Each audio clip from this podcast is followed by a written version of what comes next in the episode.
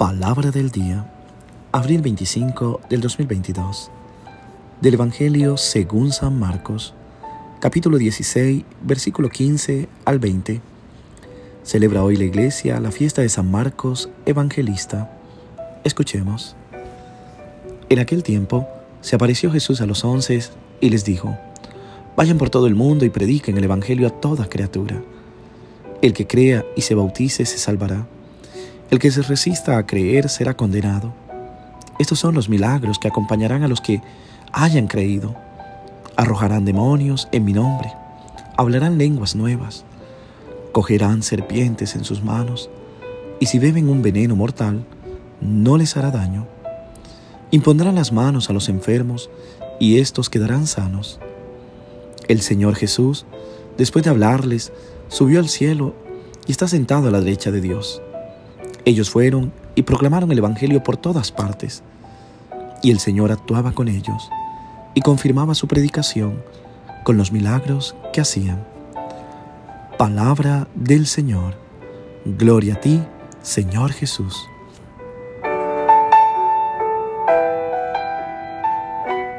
¿Qué tal mis queridos hermanos y hermanas?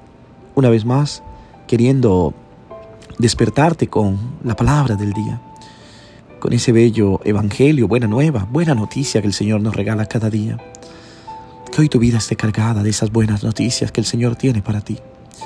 Que el Señor obre grandes milagros en tu vida, sanándote, restaurándote, liberándote. Que el Señor obre en todo aquello que clamas con el corazón.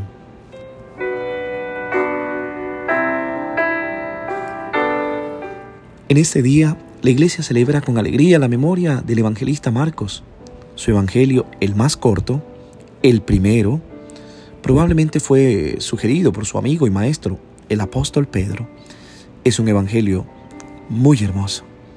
Y sobre todo, aquel deseo de este joven Juan Marcos en querer escribir la buena nueva.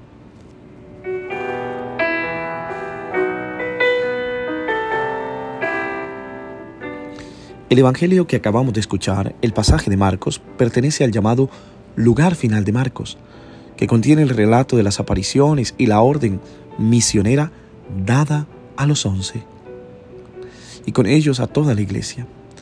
Nuestro texto comienza con el testamento del Señor. Las primeras palabras son un mandamiento y un envío, id por todo el mundo y predicad el Evangelio a toda criatura.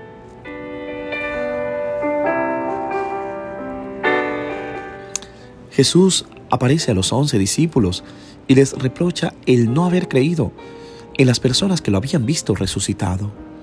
No creyeron en la Magdalena ni a los dos que iban por el campo.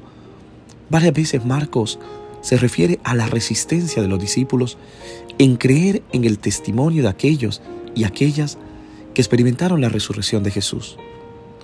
¿Por qué Marcos insiste tanto en la falta de fe de los discípulos? Probablemente para enseñar dos cosas. Primero, que la fe en Jesús pasa por la fe en las personas que dan testimonio de Él. Segundo, que nadie debe desanimarse cuando la duda surge en el corazón. Si vemos, hasta los once discípulos tuvieron dudas, tuvieron inquietud, tuvieron momentos de resistencia para creer en la resurrección.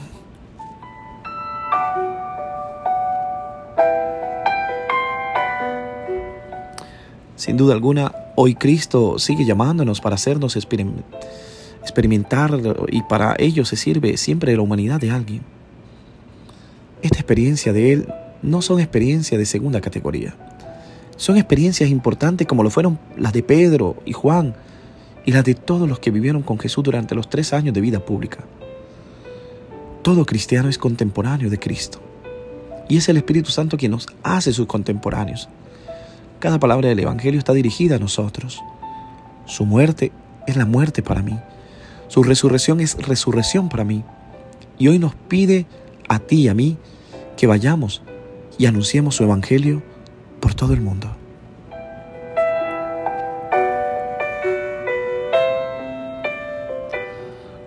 Un cristiano debe ser un milagro constante, No porque sea un mago, sino porque sabe vivir en el mundo sin dejar nunca el mundo la última palabra.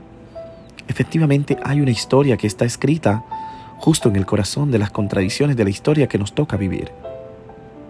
Dios escribe una historia de salvación donde el mundo, el mal o lo que nos sucede, simplemente quisiera escribir el final. Eso es un evangelista, uno que se hace megáfono, que se hace voz de tan buena noticia.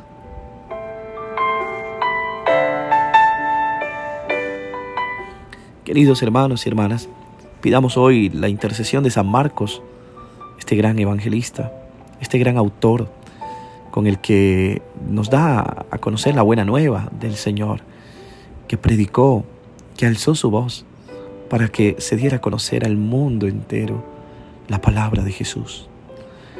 Que hoy también nos sintamos que el Señor nos envía a la misión y es esa misión que tú llevas en el hogar, en el trabajo, en la familia, en el vecindario, en la empresa, en todas partes. Seamos testimonios, testimonios del amor de Dios.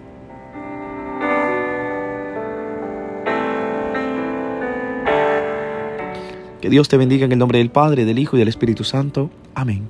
Te deseo un feliz día y no te olvides de rezar por mí.